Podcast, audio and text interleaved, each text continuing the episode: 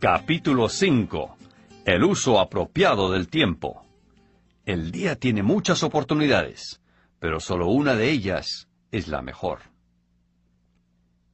¿Otra taza? preguntó Sue, resplandeciente. Sí, gracias. Tomaré otra taza, dijo Charlie. Yo también, dijo Michael.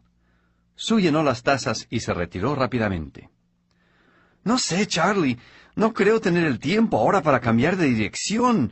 Estoy ahogado con el trabajo, la casa, mi esposa, los hijos. Realmente no veo cómo podré cumplir una nueva meta. Esas mismas palabras las dijo el señor Davis en más de una ocasión.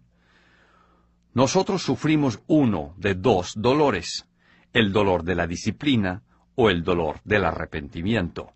La diferencia es que la disciplina pesa onzas, mientras que el arrepentimiento pesa toneladas. Estas palabras son muy importantes, Michael. Creo que no lo entendí. Piense en su lecho de muerte, Michael. Hay algunas cosas que todavía no ha hecho, cosas que demora, que si no las hace, va a tener remordimientos profundos. Lo único cierto es que el final de su vida vendrá, y más pronto de lo que usted cree. Yo ya estoy viejo y estoy asombrado de lo rápido que pasa la vida. Para mí el fin se acerca. He vivido bien y he hecho todo lo que he deseado.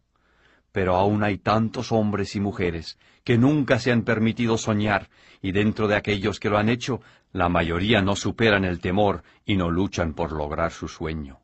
Luego un día se encuentran en su lecho de muerte y no hay nada, ni siquiera una cosa, que puedan hacer para solucionarlo.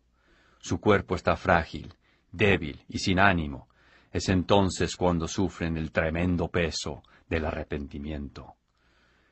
Verá, continuó Charlie, los días son costosos. Cuando se gasta un día, usted tiene un día menos. Por lo tanto, cerciórese que gasta cada día sabiamente. ¿Cómo se sabe que, que se está gastando el día sabiamente? preguntó Michael.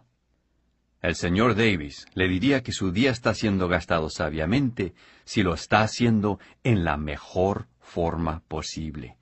Cada día tiene muchas oportunidades, pero solo una de ellas es la mejor. Las mejores oportunidades son las que lo llevan a cumplir sus metas y es a ellas a las que tiene que dedicarles tiempo. Sería así como usted descubriría sus días. Mis días se pasan tratando de sobrevivir, estando seguro que consigo lo necesario para pagar los gastos.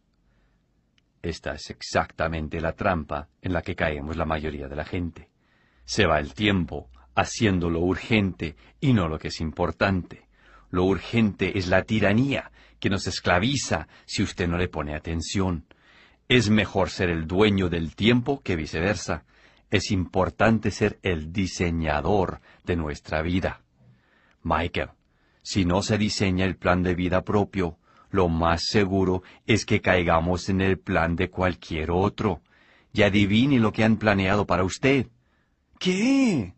No mucho, dijo Charlie con una amplia sonrisa. Eso es lo más seguro, asintió Michael con una leve risita. Sí, Michael. Algo se maneja y algo lo maneja uno. O usted maneja su día, o el día lo maneja usted. O usted controla su tiempo, o su tiempo lo controla usted. Escoja. Justo en ese momento, sonó el buscapersonas de Michael. Lo miró y dijo, Es una llamada urgente. Me debo ir. Se paró y se puso el abrigo. Espero que nada demasiado urgente. No, pero, debo correr. Cosas del trabajo. Miró con empatía a Charlie y agregó. Realmente aprecio que usted haya dedicado su tiempo para enseñarme todo esto, Charlie. Le agradezco que me transmita todo el aprendizaje que usted ha tenido del señor Davis. Gracias. Charlie se paró, le dio la mano a Michael y le dijo, Es un placer, Michael. Lo disfruto verdaderamente. Esa es la vida, nosotros los viejos, ayudando a ustedes los jóvenes aprendices. Ambos sonrieron. No deje pasar mucho tiempo entre nuestros encuentros. Deme una llamada y pasa por mi casa lo más pronto que pueda, ¿de acuerdo? Está, bien, dijo Michael mientras caminaba hacia la puerta. Le prometo que será pronto. La puerta se cerró y Michael se fue a apagar un incendio poco importante.